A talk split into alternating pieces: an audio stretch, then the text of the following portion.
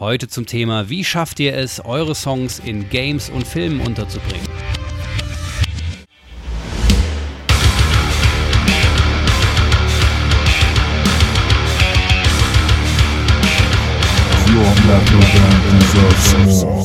Ich kenne halt immer wieder diesen Einwand von anderen Musikern, die dann sagen, ja, aber dann hock ich mich da hin und das sind ja so und so viele Stunden Arbeit, von denen ich nicht weiß, ob ich sie bezahlt bekomme. Aber bevor du, und ich sage es bewusst so, bevor du dich vor den Fernseher setzt und dir die Eier kraulst und du dich mit Chips vollfrisst, hock dich lieber hin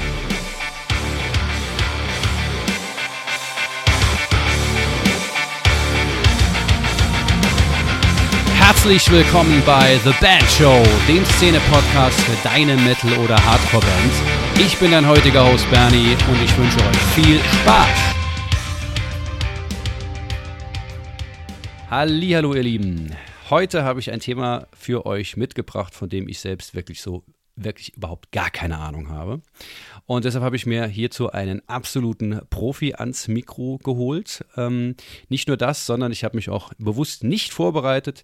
Klingt vielleicht jetzt ein bisschen komisch, aber ich wollte genau in dieser Position bleiben, in der ihr euch wahrscheinlich auch alle befindet, nämlich in der Position der völligen Ahnungslosigkeit. Es geht nämlich um das Thema Sync. Jetzt die Frage, Sync, äh, was? Was heißt das jetzt genau? Genau darum soll es jetzt eben gehen. Kurz zusammengefasst ähm, heißt es, wie, also es ist die Frage, wie man Songs, seine eigenen Songs in Filmen, TV-Serien oder Werbung platzieren kann, unter anderem. Und jetzt werdet ihr euch natürlich fragen, hey, bei meiner mega brutalen, künstlerisch wertvollen Musik, ist das denn wirklich sinnvoll oder macht das für mich, ist das irgendwas, mit was ich arbeiten kann? Genau das werden wir jetzt herausfinden. Und dafür habe ich mir, wie gesagt, einen Profi ans Rohr geholt. Und dazu herzlich willkommen, Julian Angel. Julian, wie geht's dir heute? Es geht mir gut und schön, dass du mich an dein Rohr geholt hast. ähm, womit dieser Podcast als ab 18 ja, mir ist es gerade auch eigentlich aufgefallen, als ich es gesagt habe. Aber jetzt ist es zu spät, jetzt ist es drauf. Ja gut, nein, ich, ich liebe handwerklich äh, begabte Menschen, die auch den Rohrbruch zu Hause selbst beheben können. Und wenn es nur ein kleiner ist, aber jetzt, ich verstricke mich immer tiefer in dieses Thema und es wird immer peinlich. Ja, aber ansonsten, äh, es, es geht mir gut, abgesehen davon, dass ich überhaupt kein Winterfan bin und ähm, ja, jetzt wieder Geld für Solarium sparen muss, damit ich meine kalifornische Bräune behalten kann.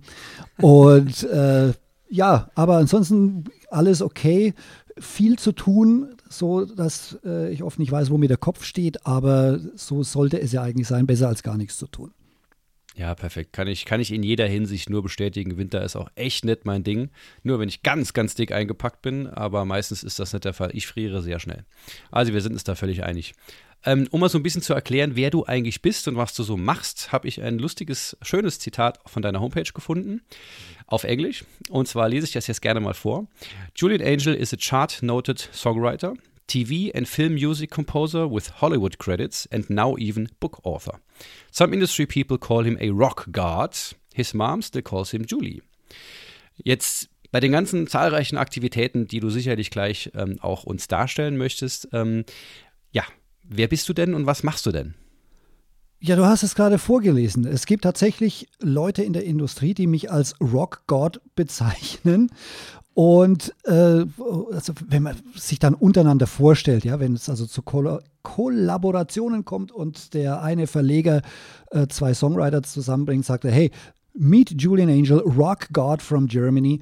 Und äh, ich darf dann den, was weiß ich was, Hip-Hop-God von äh, der Ostküste oder so kennenlernen. Und Damit kann man arbeiten. ja, me meine Mutter ruft mich tatsächlich immer noch Juli. Und äh, ja, viele Menschen äh, reden auch nicht besonders gut über mich, das muss man auch noch mit dazu sagen. Ich, oh, das, das ich war schon, wir gleich auch gerne noch. Ich war schon immer das Arschloch, äh, den man äh, gerne mal am Schulhof versucht hat zu drangsalieren. Aber gut, ich bin über alles hinweggekommen. ja, also es, es, war wirklich so, wenn du in der Schule über mich äh, jemanden gefragt hast, auch das Arschloch. Okay, gut, ist so. Aber du weißt, es ist einsam an der Spitze oben.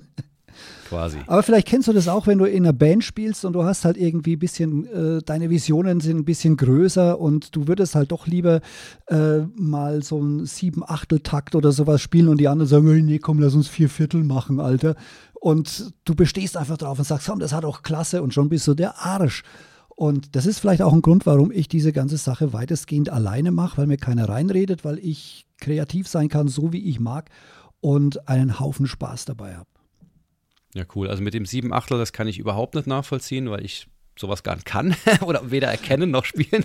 War jetzt auch aber, nur ein Beispiel, ja. Aber, aber ich, ich weiß noch, ja. es ging dann um ja, äh, irgendwelche Akkordfolgen und die haben gesagt, komm, lass uns einfach auf E Achtel durchspielen oder sowas. Das heißt, ähm, du hast ganz früh schon angefangen, dich für, für Musik und auch für ja, Composing zu interessieren. Wo stehst du quasi jetzt? Also was ist so dein, dein Ding? tatsächlich? Was, was machst du den ganzen Tag? Also ich habe tatsächlich erst mit knapp 15 angefangen, Gitarre zu spielen. Für all die Quereinsteiger, die meinen, es sei zu spät, weil Paul Gilbert hat ja, glaube ich, schon mit sechs angefangen. Äh, ja, da hatte ich noch ganz, ganz, ganz andere Interessen. Da wollte ich Pilot werden. Ein hm. bisschen grobmotorischer als Gitarre spielen. Und ja, heute stehe ich da. Ich muss wirklich sagen, es ist, ist nicht gelogen. Ich liebe meine Arbeit die ich mache. Für mich ist es Vergnügen und bin damit beschäftigt, den ganzen Tag entweder aufzunehmen, zu mischen oder Kontakte zu pflegen mit irgendwelchen Musikverlegern oder Music Libraries, die wir später sicherlich noch kennenlernen werden. Und äh, das ist äh, das, was ich die ganze Zeit tue. Also sehr viel Musik. Zwischendurch muss ich mal wenigstens, man soll jeden Tag mindestens eine Stunde an die Luft gehen. Ähm, das schaue ich, dass ich auch hinbekomme. Fitnessstudio muss sein, Solarium demnächst auch, haben wir besprochen. Und hin und wieder werde ich genötigt, aufs Klo zu gehen, mache ich notgedrungen, aber selbst wenn ich auf, dem, sein muss, selbst wenn ich auf dem Klo sitze, äh, lese ich irgendwelche E-Mails durch oder check die Aktienkurse oder sonst irgendwas. Sehr gut. Ja, cool. Also dein Leben ist tatsächlich äh, voll gepackt und zwar, äh, wie, man, wie man hören konnte und was ich sehr, sehr schön finde, mit Dingen, die dir Spaß machen. Ähm, das kann nicht jeder von sich behaupten, von daher sehr gut. Ähm, ich kenne dich hauptsächlich von, dem, äh, von deinem Newsletter Music Business Madness und wir haben auch vor etlichen Jahren mal gemeinsam ein Interview geführt, weil wir beide in das äh, Bob Baker-Universum eingesaugt wurden.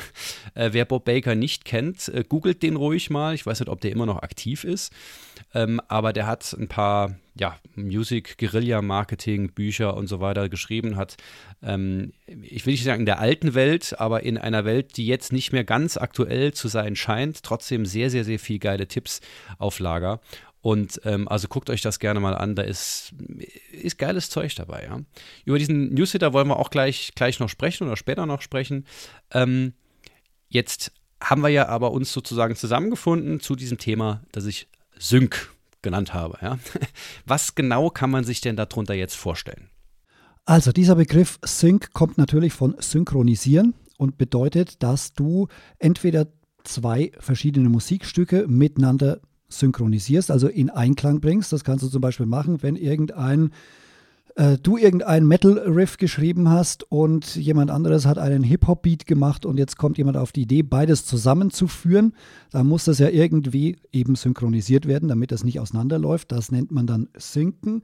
Und genauso kannst du Sync natürlich auch machen mit bewegten Bildern, also mit Filmen oder Werbespots und dergleichen. Und das mit der Musik in Einklang bringen. Deshalb dieser komische Begriff Sync.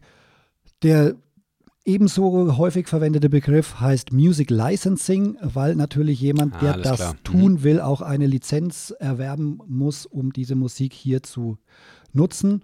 Also es geht letzten Endes darum, hauptsächlich, wenn jemand von Sync spricht, davon Musik mit Filmen in Verbindung zu bringen, egal ob das jetzt Fernsehfilme sind oder äh, TV-Serien, TV-Dokumentationen oder Berichterstattungen und so weiter.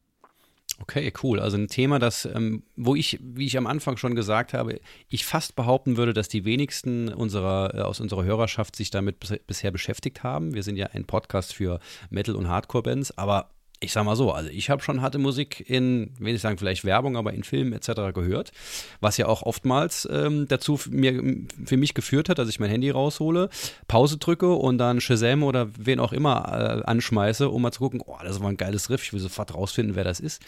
Ähm, von daher interessantes Thema, mit dem ich mich noch nie so wirklich beschäftigt habe. Von daher lass uns da mal ein bisschen tiefer reinsteigen. Wenn ich jetzt mal so eine ganz platte, einfache Frage stelle, wie geht denn das? okay, wie geht das? Da kann ich dir jetzt eine halbe Stunde einen Monolog geben. Mache ich gerne, darfst mich gerne unterbrechen. Hau, hau einfach raus, wir sind zum Lernen da.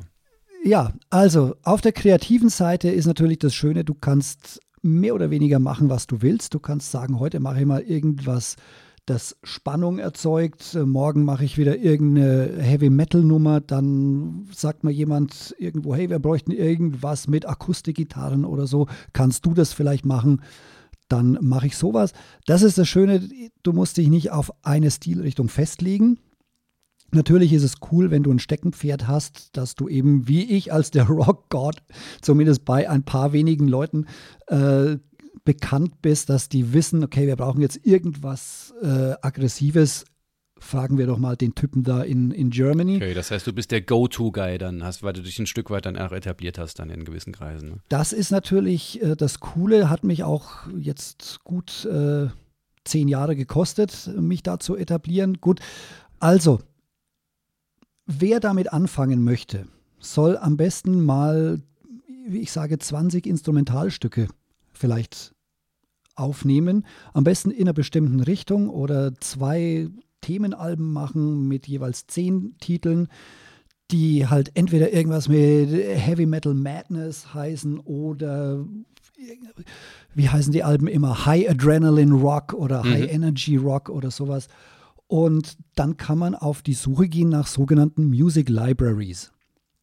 Das sind also Musikverleger und Label in einem vereint, die sich auf nichts anderes konzentrieren, als Musik in Film und Fernsehen unterzubringen, die da auch schon Kontakte haben und die regelmäßig bemustern. Man sollte da nicht auf diese ganzen Billigheimer reinfallen, die sowas sind wie Fotolia oder iStock Photo für Musik, weil das ist alles sehr, sehr passiv und äh, in der Regel auch schlecht bezahlt. Und dann bewirbst du dich bei diesen Music Libraries, hast idealerweise deine Musik auf deiner Website schon äh, vorsortiert, damit die sich das nur noch anhören müssen. Und dann können sie entscheiden, ob sie mit dir zusammenarbeiten wollen oder nicht.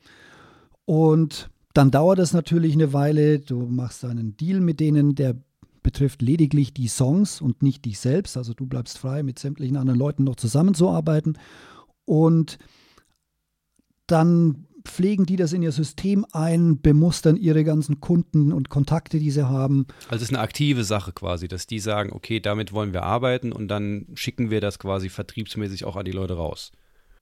Das sind diejenigen, die du dir raussuchen solltest. Okay, es gibt eben auch okay. diese vollautomatisierten Portale, wo man nach Suchbegriffen dann äh, versucht, die jeweilige Musik zu finden. Aber die sind dann auch nicht irgendwie hinten äh, hinterher, dass die später die Musikfolgebögen zum Beispiel richtig ausgefüllt Verstehe. werden.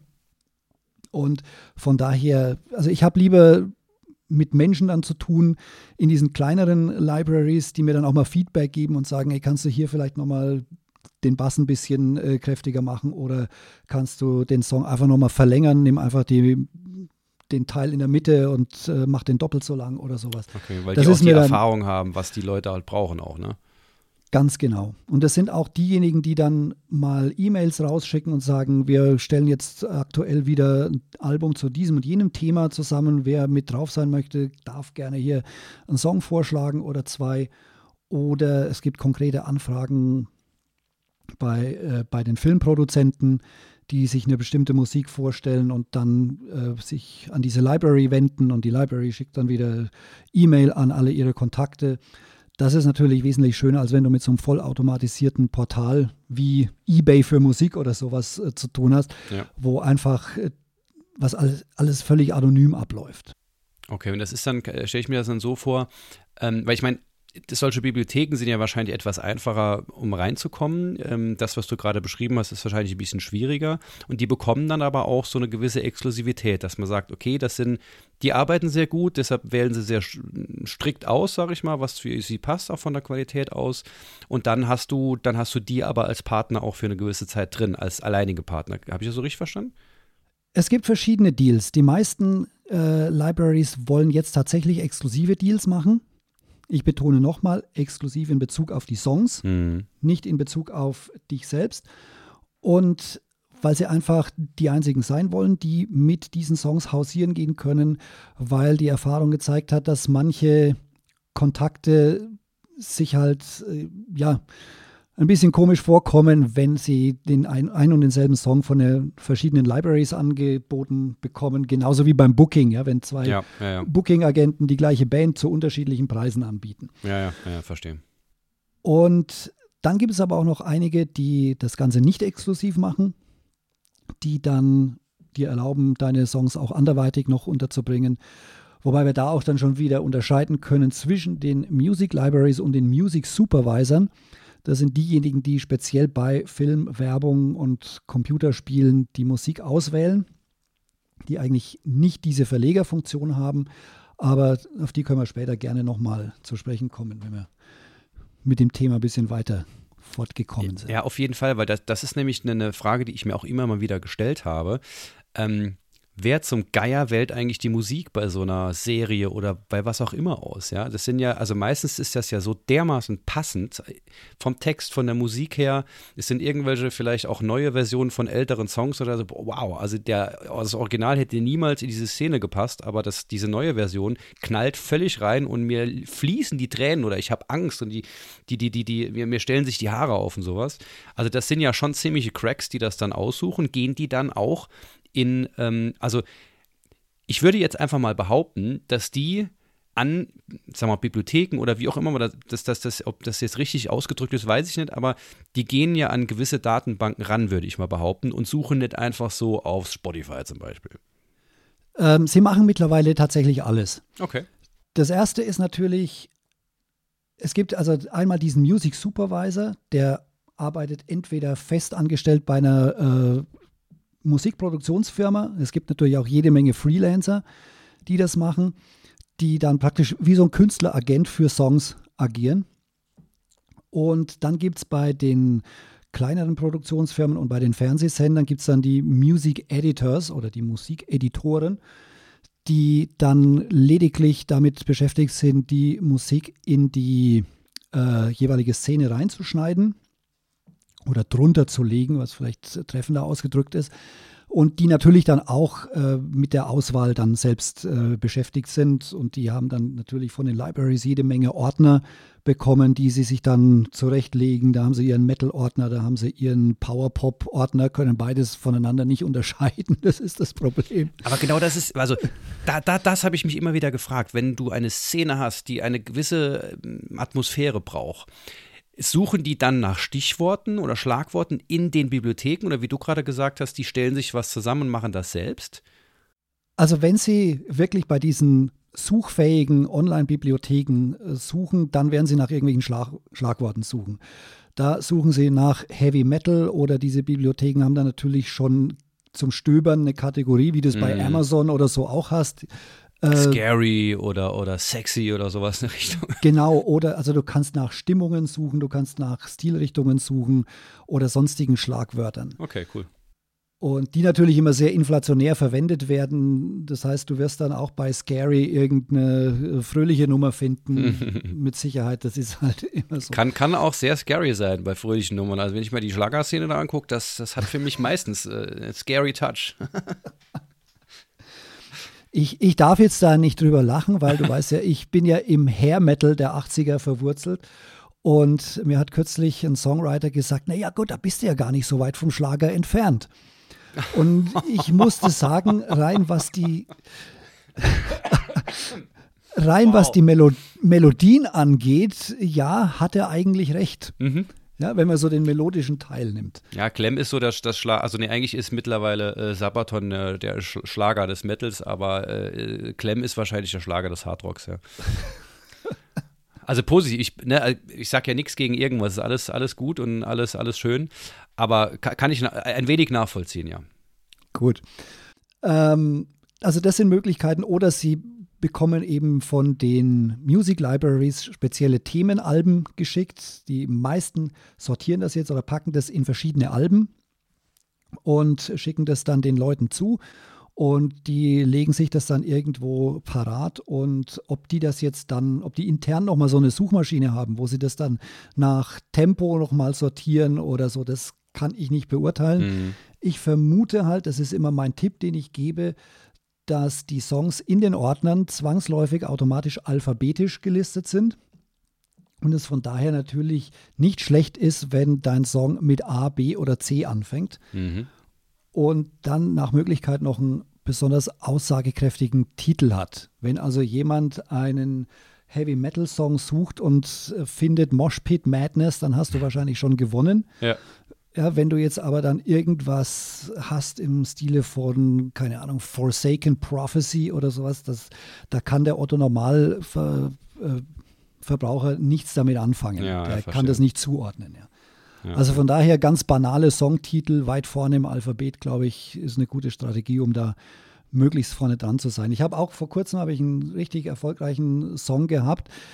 Und ich vermute mal, dass es einfach daran gelegen hat, dass die Music Library den als ersten auf das Album gepackt hat. Und der war dann in sämtlicher Berichterstattung von äh, NFL in Amerika, also der, der Football League mhm. und auch der Hockey League und hat also ordentlich Kohle eingebracht. Und ich vermute, es liegt daran, dass er halt ganz vorne war. Weil ja, du kennst das sicher auch, wenn du dir irgendwo, falls du das noch tust, im Mediamarkt oder so an der Anhörstation eine CD reingeschoben hast. Wo es noch möglich ist, ja. Aber früher ja. sehr, sehr, sehr, sehr oft. Ja, du hörst, dir die, du hörst dir die ersten vier Titel an, dann beginnst du schon ein bisschen kürzer anzuhören. Meistens maximal. sogar den zweiten zuerst, weil der erste ein Intro ist, das mich Edith interessiert hat. ja, genau. Und, und dann, dann, dann bei Song 6 bis 8 oder so, da überspringst du dann vielleicht schon und gehst nach irgendwelchen Schlagworten in den Songtiteln, die dich irgendwie ansprechen. Die Kürze der Songs war es bei mir meistens. Wenn es ein langer Song ist, da brauche ich gar, gar nicht reinzuhören. Cool. okay. Kann ja, krass. nachvollziehen, ja.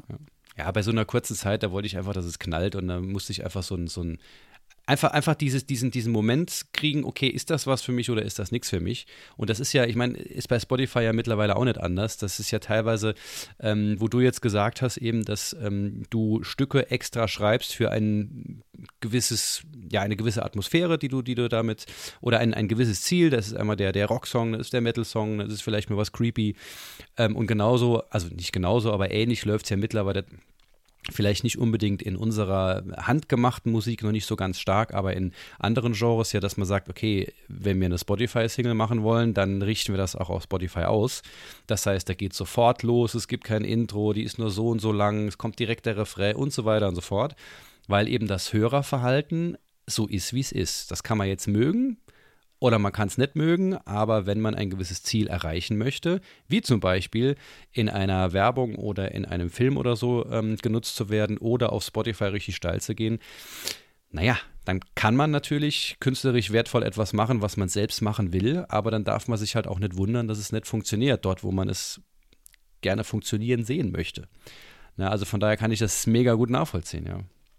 Ja, es ist auch ein Thema bei der Musik fürs Fernsehen speziell wo du ja wirklich, sagen wir zu 80 Prozent äh, Instrumentalmusik hast, die dann oft unter Dialogen läuft zum Beispiel, da ist es, wenn du das wirklich gezielt dafür produzierst und komponierst, ist es wirklich sinnvoll, da auch gleich zur Sache zu kommen, dass man wirklich innerhalb der ersten fünf Sekunden erkennen kann, in welche Richtung dieser Song geht oder dieser Track, ob das jetzt eben was positiv Fröhliches ist oder was äh, Creepiges und so weiter. Und weil da werden zwangsläufig die Leute entscheiden, äh, die die Auswahl treffen, ist das ein Song, den wir uns nochmal weiter anhören können oder eben nicht. Ja. Also die ersten, äh, ich, ich, vermute, dass sie größtenteils mal den Song von Anfang an zunächst anhören und nicht gleich in die Mitte reinzoomen. Und von daher cool, wenn der Song dann gleich äh, zur Sache kommt. Ja. Man muss natürlich unterscheiden. Du kannst natürlich auch einen ganz normalen Popsong oder Metal-Song nehmen und äh, den solltest du jetzt natürlich nicht extra umschreiben, nur damit er für Film und Fernsehen passt. Ja, weil der Song ist so, wie er ist und so sollte er bleiben. Und was natürlich immer cool ist, wenn du deine Metal-Musik anbietest, bei der auch jemand singt, dass du auch gleich noch eine reine Instrumentalversion mitlieferst. Am besten auch, ich weiß, es wird dir wehtun, genauso wie mir, das Gitarrensolo auch mit rausnehmen. Mhm. Weil es natürlich blöde kommt, wenn du so zwei Minuten Riff hast und dann plötzlich fängt einer an zu fiedeln. Mhm. Also die Musik dient dann wirklich nur dazu, mehr oder weniger unaufdringlich im Hintergrund äh, zu laufen und soll keine Dialoge stören oder keine Erklärungen von irgendwelchen ähm, Sprechern. Äh, von daher ist es gut, wenn die Musik halt auf einem Level durchgeht. Soll aber eben niemanden äh, dazu nötigen, seine Songs jetzt nochmal umzuproduzieren, nur um sie im Fernsehen anbieten zu können.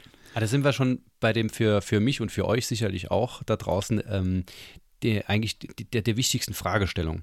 Wenn wir jetzt ähm, von einer Band ausgehen, ja, die Songs schreibt, aus Gründen, weil sie eben Songs schreiben will, vielleicht eine CD rausbringen will, äh, mit Glück sogar ein Vinyl, äh, das dauert dann zwei, zwei, Jahre, bis es produziert ist, aber andere Geschichte, ähm, und auf Spotify und wie auch immer.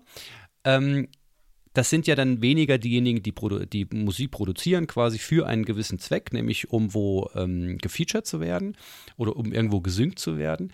Ähm, wie können denn insbesondere diese Bands, die eben ihre Musik sozusagen dann, naja, man könnte schon sagen, zweitverwerten wollen, wie, wie, wie kann man das so angehen? Also du hast gerade schon gesagt, die Musik ist so, wie sie ist. Ja, entweder funktioniert es dann oder es funktioniert nicht. Aber, wichtiger Hinweis schon der erste, als Instrumentalversion auf jeden Fall, äh, ja, runterrechnen, wie auch immer. Ähm, und dann entsprechend vielleicht noch sagen, gut, lass mal das Solo raus, wenn es äh, gerade nicht so an der richtigen Stelle dafür passend ist. Aber was ist so, was, was würdest du sagen, hier die Metal- und Hardcore-Bands, die uns hier zuhören, die 800 Millionen tausend, ähm, wie geht man sowas tatsächlich an? Also welche Songs eignen sich vielleicht eher, welche vielleicht weniger? So jetzt rein von der, vom musikalischen Gesichtspunkt aus. Also gut, welcher Metal-Song sich da mehr oder weniger eignet, das kann ich dir nicht sagen. Das kommt wirklich dann auf die Szene an und auf die äh, Leute, die die Auswahl treffen und auf deren Geschmack. Ich kann jetzt sagen, dass bei meinen Sachen halt überwiegend entweder die schnellen Songs genommen worden sind für solche Geschichten wie Autorennen oder so Zusammenfassungen, wenn du am Ende so einer Sportsendung zum Beispiel die ganzen Highlights nochmal eingeblendet hast, die vielleicht teilweise auch ein bisschen schneller laufen und so, so hektisch zusammengeschnitten mhm. sind, da eignet sich natürlich eine Abtemponummer ziemlich gut. Und für irgendwelche Prügelgeschichten zum Beispiel, sowohl im Film auch im, als auch im Fernsehen, sind dann eher so die Mittempo-Sachen ganz gut äh, geeignet.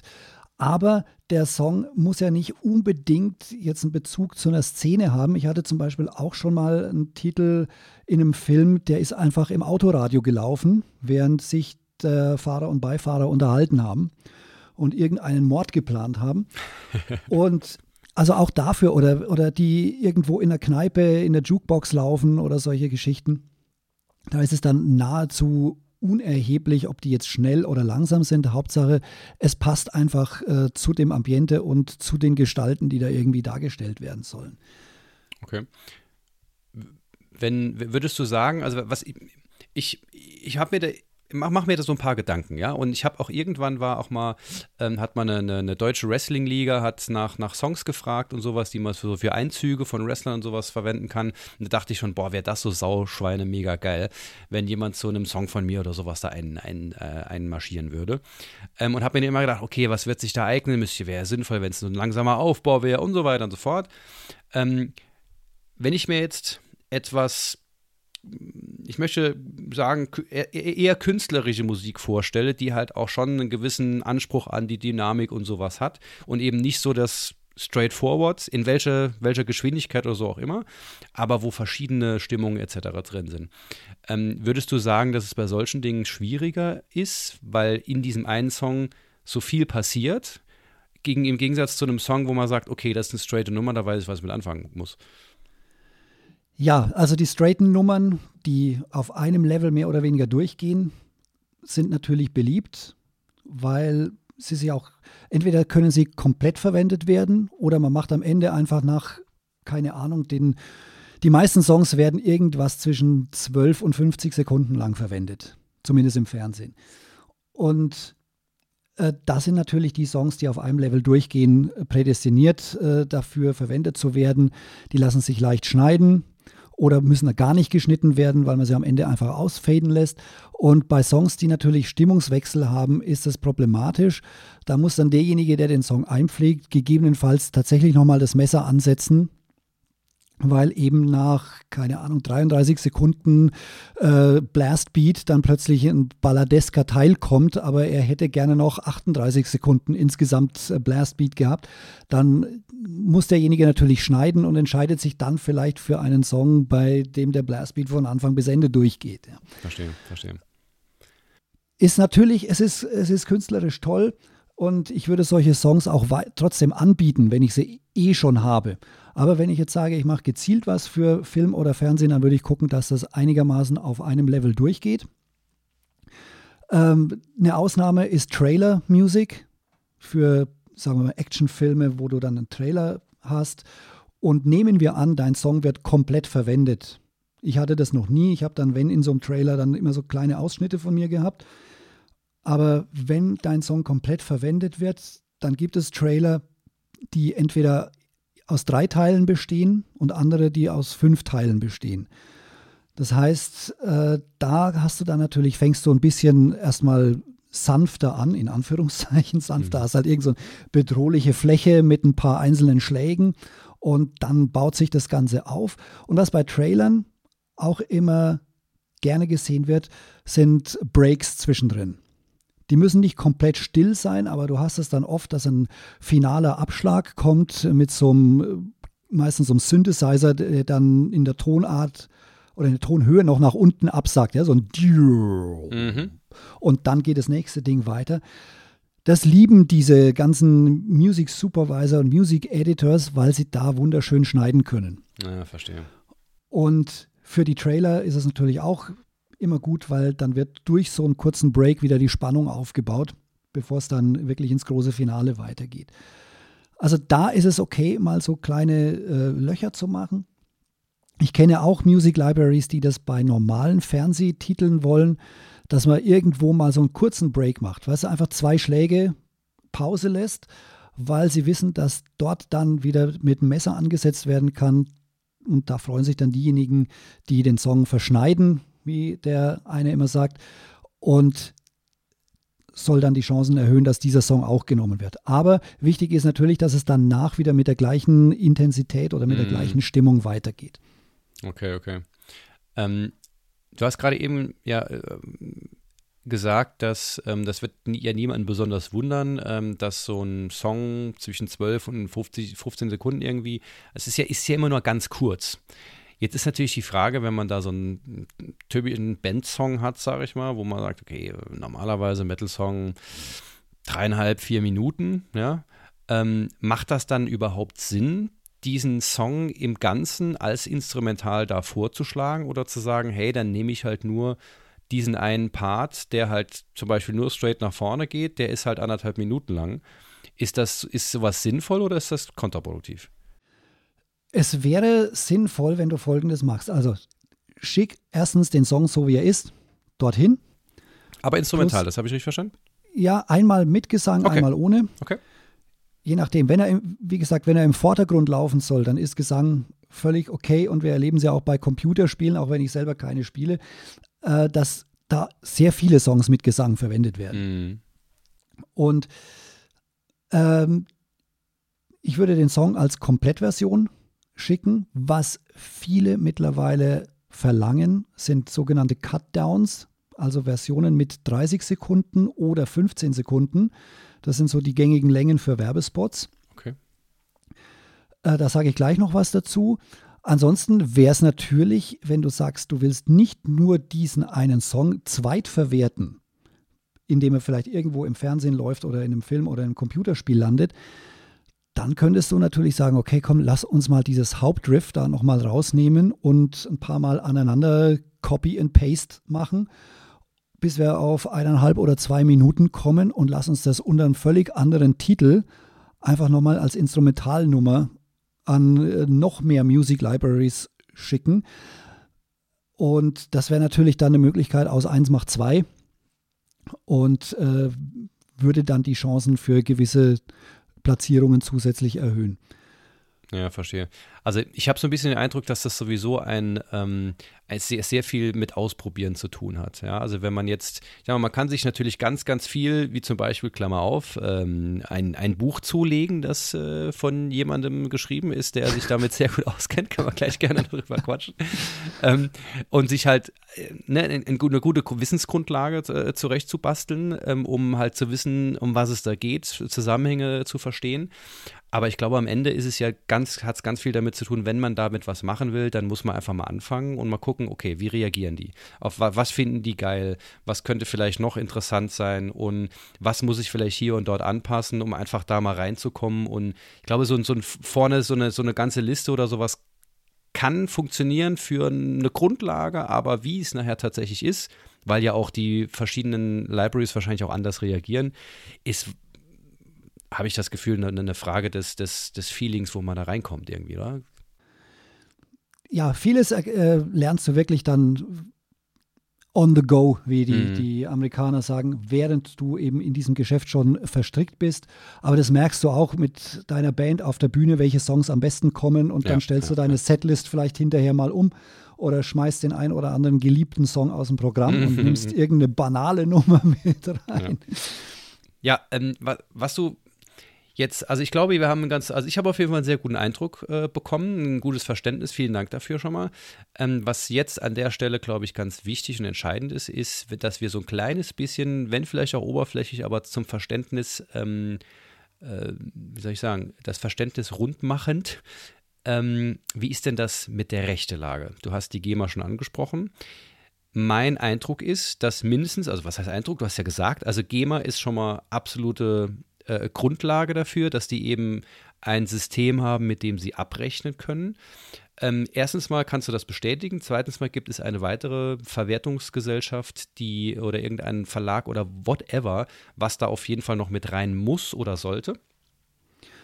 Also Verwertungsgesellschaft im Allgemeinen ist ein Muss, weil die meiste Kohle kommt durch die Tantiemen. Wenn du deinen Song in einem Film platzierst, dann bekommst du in der Regel diese Masterlizenz gezahlt, also dafür, also ein Geld dafür, dass sie diese Aufnahme nutzen können. Und damit wird dann in der Regel auch, werden die Komponisten vergütet. Äh, in der Regel bist du also bei oder ihr bei eurer Band mit Sicherheit auch selbst die Komponisten und habt keine, keine fremden äh, Komponisten mit dabei. Wer will das schon? Äh, ja, also du bekommst dann für Filme, weil da hinterher kaum eine GEMA-Verwertung möglich ist. Das, was du aus den Kino-Vorführungen äh, bekommst, das ist lächerlich. Mhm. Ja, also das kannst du wirklich absolut schon mal vergessen. Und von daher sind dann immer diese, diese Masterlizenzen wichtig, dass du eine bezahlt bekommst und für alles andere, gerade Fernsehen oder wenn dieser Film dann später mal im Fernsehen läuft, dann bekommst du natürlich Tantiemen von der GEMA oder von welcher Verwertungsgesellschaft, äh, der du dich halt auch angeschlossen hast. Und äh, bei vielen Libraries ist es so, oder bei vielen Fernsehsendern vielmehr, dass die keine Lizenzgebühren mehr an die Music Libraries bezahlen, sondern dass wirklich alles nur noch diese reinen GEMA-Tantiemen sind, okay. die da ausgeschüttet werden. Von daher machen also diese Tantiemen wirklich keine Ahnung, 90 Prozent des Einkommens aus. Okay, Von daher ist es tatsächlich wichtig, sich so einer Verwertungsgesellschaft anzuschließen. Ähm, du musst nicht zwingend, nur weil du Deutscher bist, der GEMA beitreten, sondern du kannst auch, wie ich das gemacht habe, äh, einer amerikanischen Verwertungsgesellschaft beitreten. Hat für mich den Vorteil, einmal, ich zahle keine Jahresgebühren. Oha. ja. Schon wird es interessant.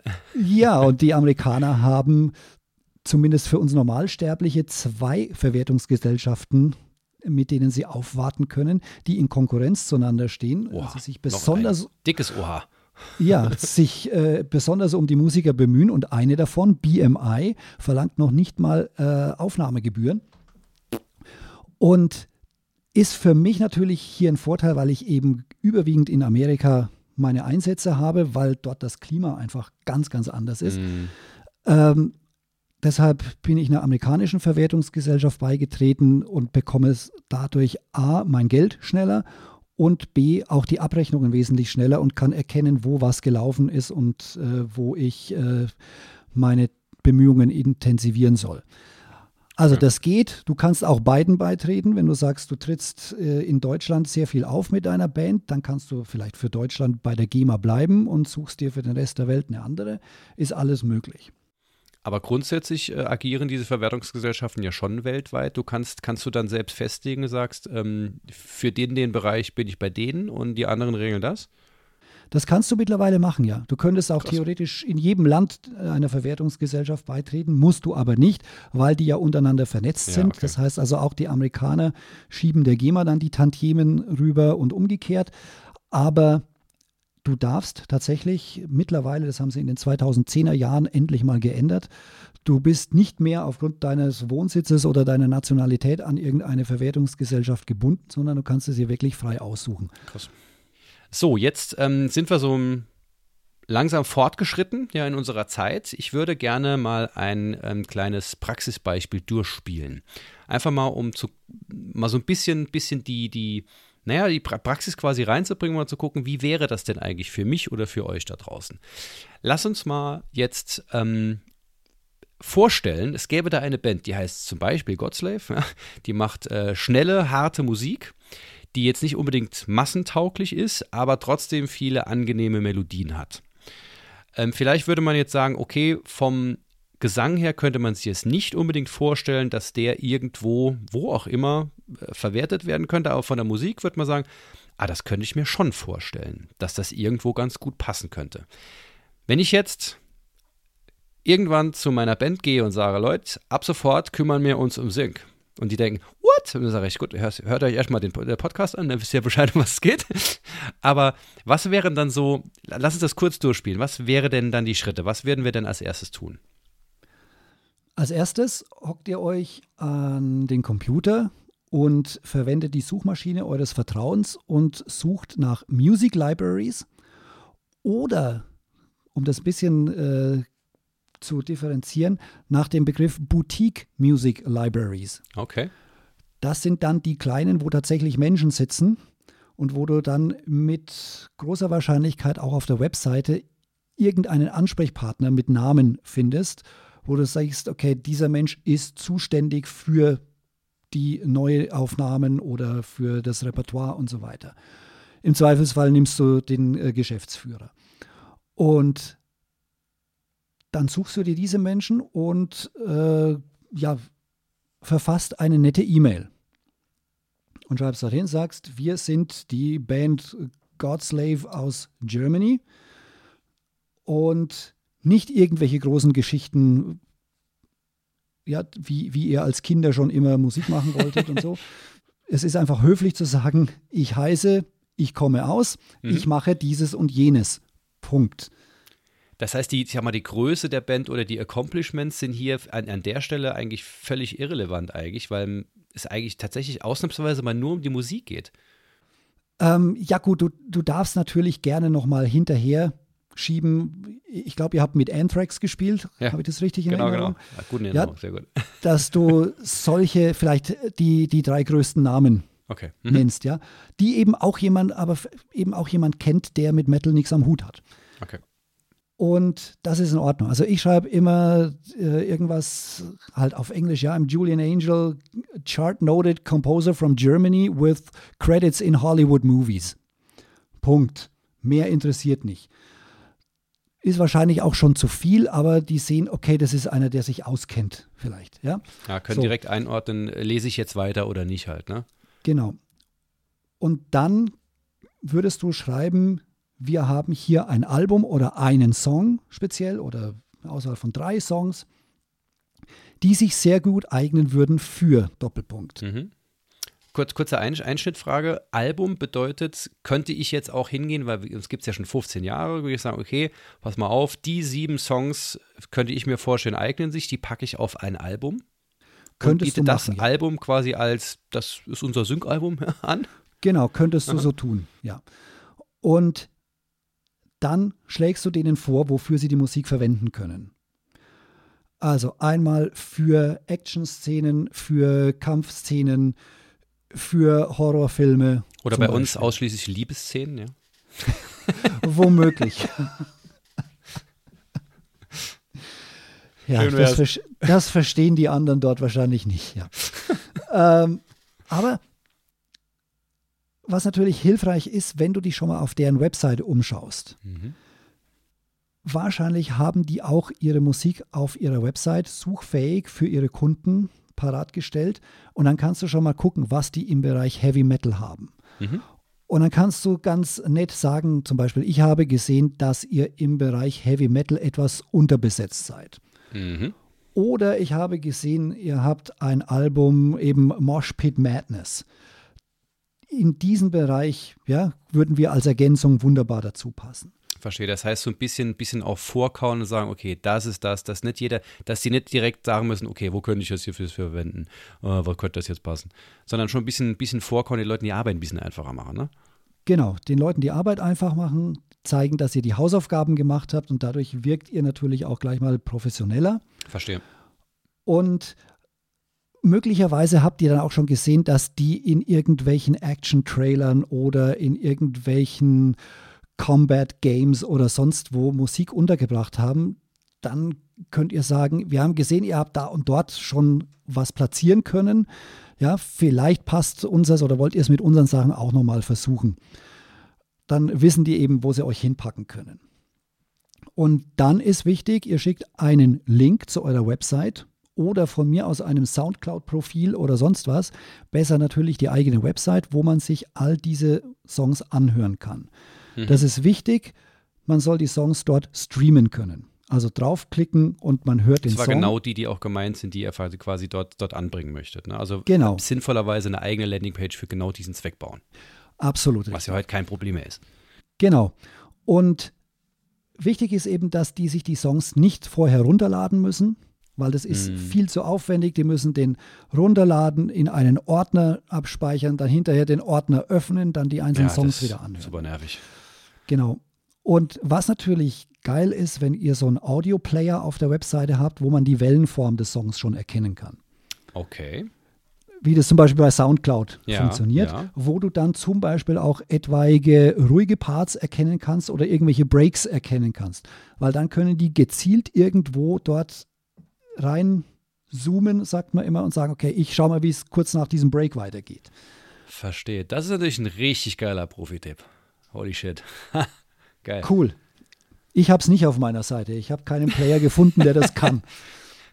Ähm, ja, aber das, das hilft auf jeden Fall, mhm. dass Sie sich das anhören können. Ja, den Link am besten auch nur mal fett markieren und farbig und so weiter damit das funktioniert. Auch vielleicht mal eine Probe-E-Mail an dich selbst verschicken, ob der Link auch wirklich funktioniert und nicht nur Sehr als gut. Text erscheint. Und dann natürlich äh, drunter schreiben, unsere Musik ist verfügbar, exklusiv oder nicht exklusiv. Mhm. Also in eurem Fall mit Sicherheit nicht exklusiv, weil ihr wollt ja selber die Musik auch noch verwerten. Ja. Genau.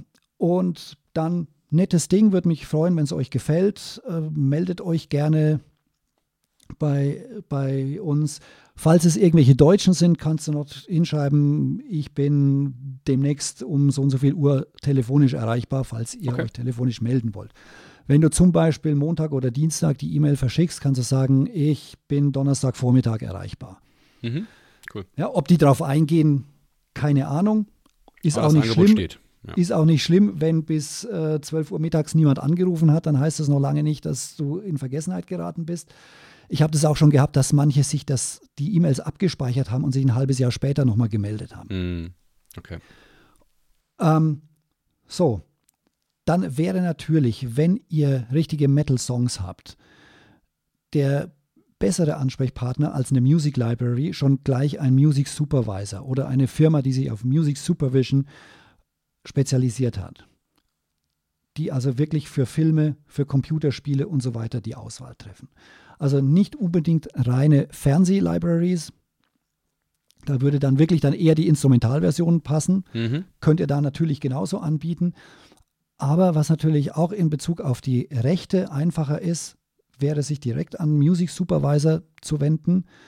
Also diejenigen, die die Auswahl für die Songs bei Film, Fernsehen und äh, Werbung und Computerspielen treffen. Der dann auch automatisch quasi im Prinzip alle oder ganz, ganz viele Möglichkeiten, Verwertungsmöglichkeiten abdeckt.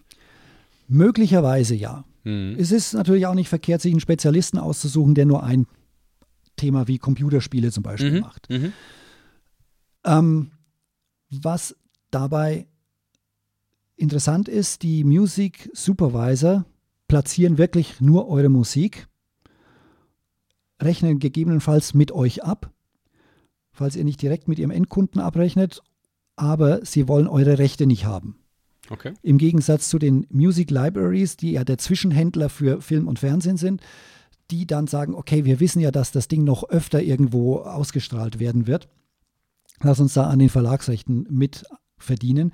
So sind die Music Supervisor diejenigen, die eben wirklich nur eine Sync-Fee bezahlen und daran ihren Anteil vielleicht bekommen oder auch direkt von dem Auftraggeber bezahlt werden. Das ist von Fall zu Fall verschieden. Ich muss aber auch dazu sagen, das ist wirklich die Königsdisziplin mhm. des Ganzen. Also ich arbeite nicht wirklich mit Music Supervisern zusammen. Okay. Sondern das läuft bei mir alles über Libraries. Das heißt, das ist auch so eine Sache, wo man, also das finde ich jetzt schon mal extrem wichtiger, äh, wichtiger Input, wie man das ganze Thema angehen kann und dann an den Punkt kommt, wie man sich bestmöglich bei einer solchen Library oder Supervisor oder sowas überhaupt ähm, ja, bewerben kann, die überhaupt ansprechen kann, um mit denen in Kontakt oder in, in eine Kooperation zu kommen. Und ich glaube, dass all das, was dann passiert, wird schon laufen, sage ich mal, weil dann bekommt man die Info, was, was die haben wollen und so weiter und so fort. Das heißt, bis zu dem Punkt, das ist erstmal super wichtig, von daher vielen herzlichen Dank, das ist für euch da draußen ganz entscheidend, wie kann man dieses Thema überhaupt angehen. Und jetzt so, ich sag mal, das ist wahrscheinlich offensichtlich, sonst würden wir jetzt nicht eine Stunde darüber quatschen, aber ich möchte einmal noch ein kurzes Statement setzen. Lohnt sich das? ja, absolut. ähm, ich bin natürlich jetzt auch mittlerweile stilistisch ein bisschen weiter gestreut. Ich bin natürlich den Wurzeln treu geblieben, aber ich mache jetzt natürlich nicht nur Hard Rock und Metal, sondern ich mache auch äh, Country-Sachen zum Beispiel oder ich habe jetzt halt alles, was du mit Gitarre machen kannst. Ich habe auch schon äh, Stille Nacht, Heilige Nacht auf klassischer Gitarre gespielt. Ich habe äh, ja fröhlich seichten Gitarrenpop gemacht halt alles, was ich mit der Gitarre bedienen kann oder funkige Sachen. Aber den Fuß in die Tür habe ich natürlich äh, mit meiner Rock- und Metal-Sache bekommen. Und äh, daraus hat sich das halt dann ergeben, so ein bisschen von diesem Zentrum äh, abzudriften. Aber irgendwo wirst du wahrscheinlich die Wurzeln immer wieder hören. Hoffe ich, dass man das kann. Ja, sehr gut. Das heißt, es ist schon was, wo man sagen könnte, okay, pass mal auf, probiert das mal aus. Ja, also setzt euch einfach mal hin, denkt das mal, denkt da mal drüber nach, probiert es einfach aus und wenn ihr dann irgendwann sagt, boah, da habe ich keinen Bock drauf, es hat dann funktioniert, dann mal, das ist nichts für uns, um Himmels Willen, dann ist es nichts für euch, aber es mal ausprobiert zu haben, man weiß nicht, was da vielleicht mal rumkommt. Und dann braucht man vielleicht auch irgendwann, kommt dann halt mal in, in der Serie oder in der Werbung oder sowas mal ein, eins eurer Hardcore-Riffs, wo man eben ein total grooviges, brutales Riff braucht und dann knallt das völlig und dann habt ihr halt Einnahmen, von denen ihr dachtet, ach, guck mal da. Die können wir jetzt mal verwenden, da können wir jetzt mal schön von essen gehen. Ja? Genau, oder noch mehr.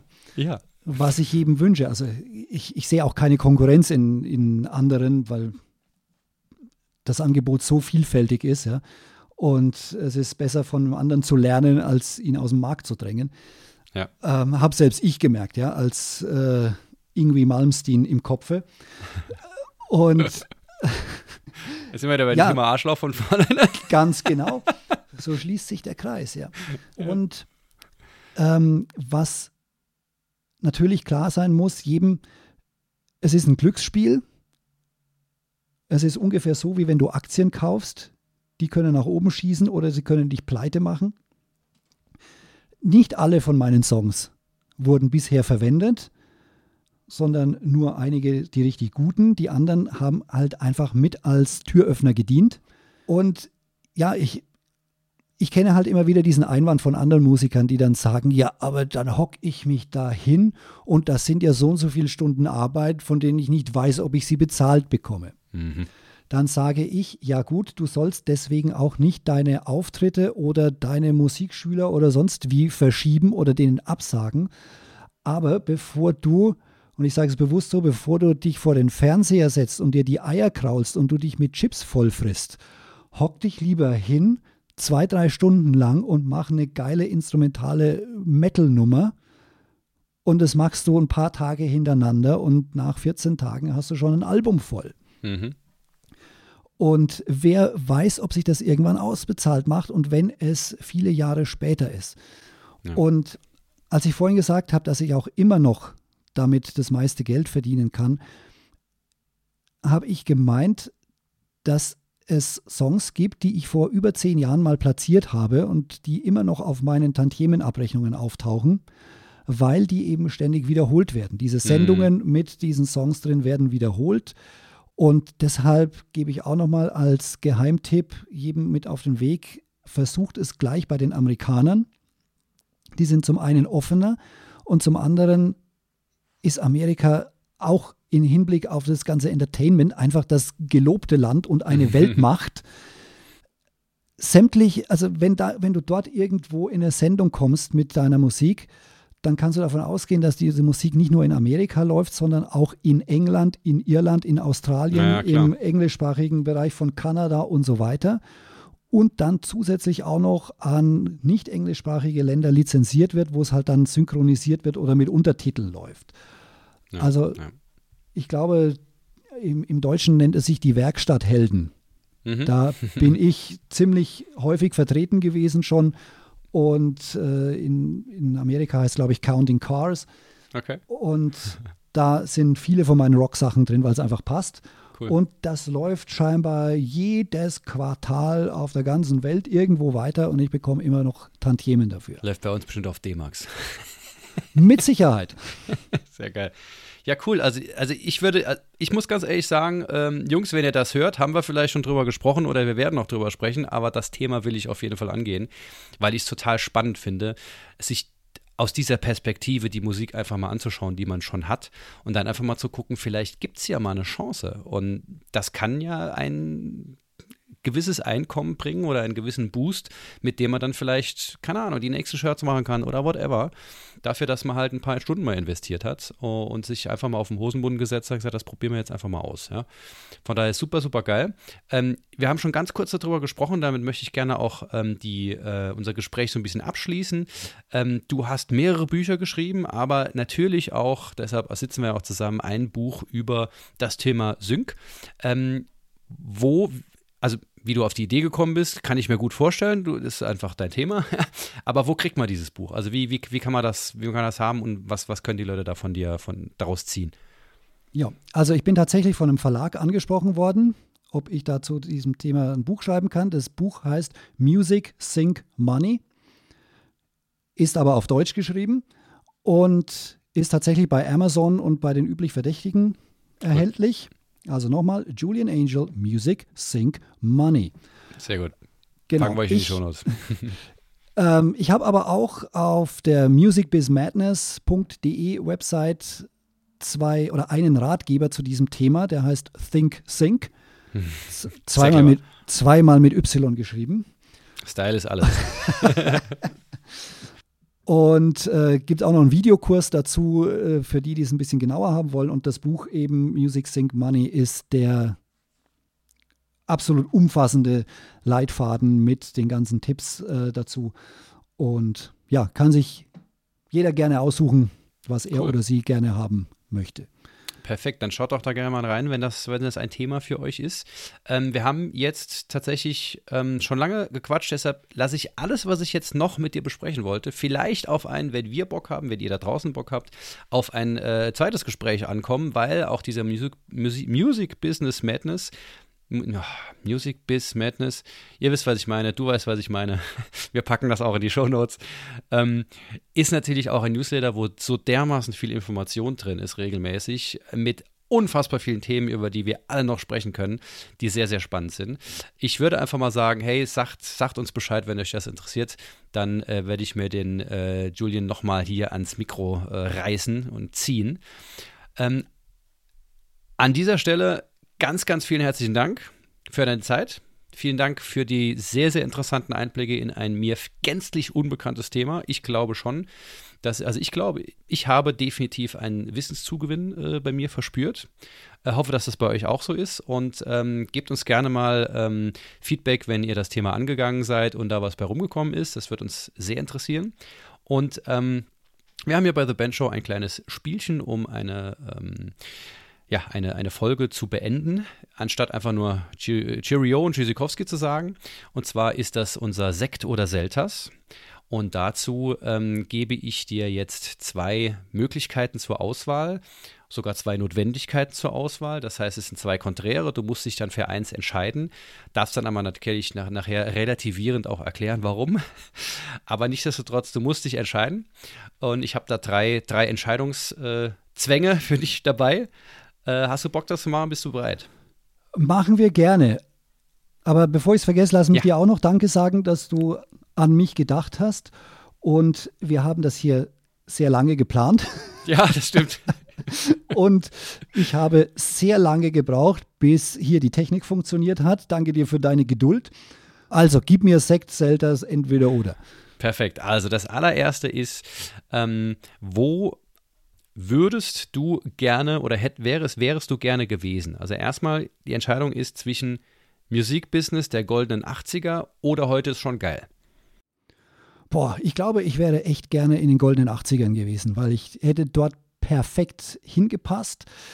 Äh, musikalisch und äh, optisch und von der Einstellung her. Mhm. Ähm, ich, viele kennen die Zeit wahrscheinlich nicht mehr, weil wir sind ja wahrscheinlich auch schon alte Säcke mit Ein unseren wenig knapp über 30. Dann kriege ich einen Hustenanfall. Ja. Ähm, das Schlimme ist, vor ein paar Jahren hat es noch funktioniert. Ja. ähm, ja, es, es war dort, es war damals zwar vieles etwas verschlossener, du konntest äh, nicht äh, so einfach an irgendwelche Adressen rankommen von wichtigen Leuten, aber die Konkurrenz war auch nicht so groß. Mm, mm. Und du konntest noch mit einfachen. Ein größer, ne? Ja, du konntest mit einfachen äh, Dingen noch überzeugen. Sind wir ehrlich, Songs, die in den 80ern gesigned worden sind, würdest du heute nicht mehr irgendwo platziert bekommen. Mhm.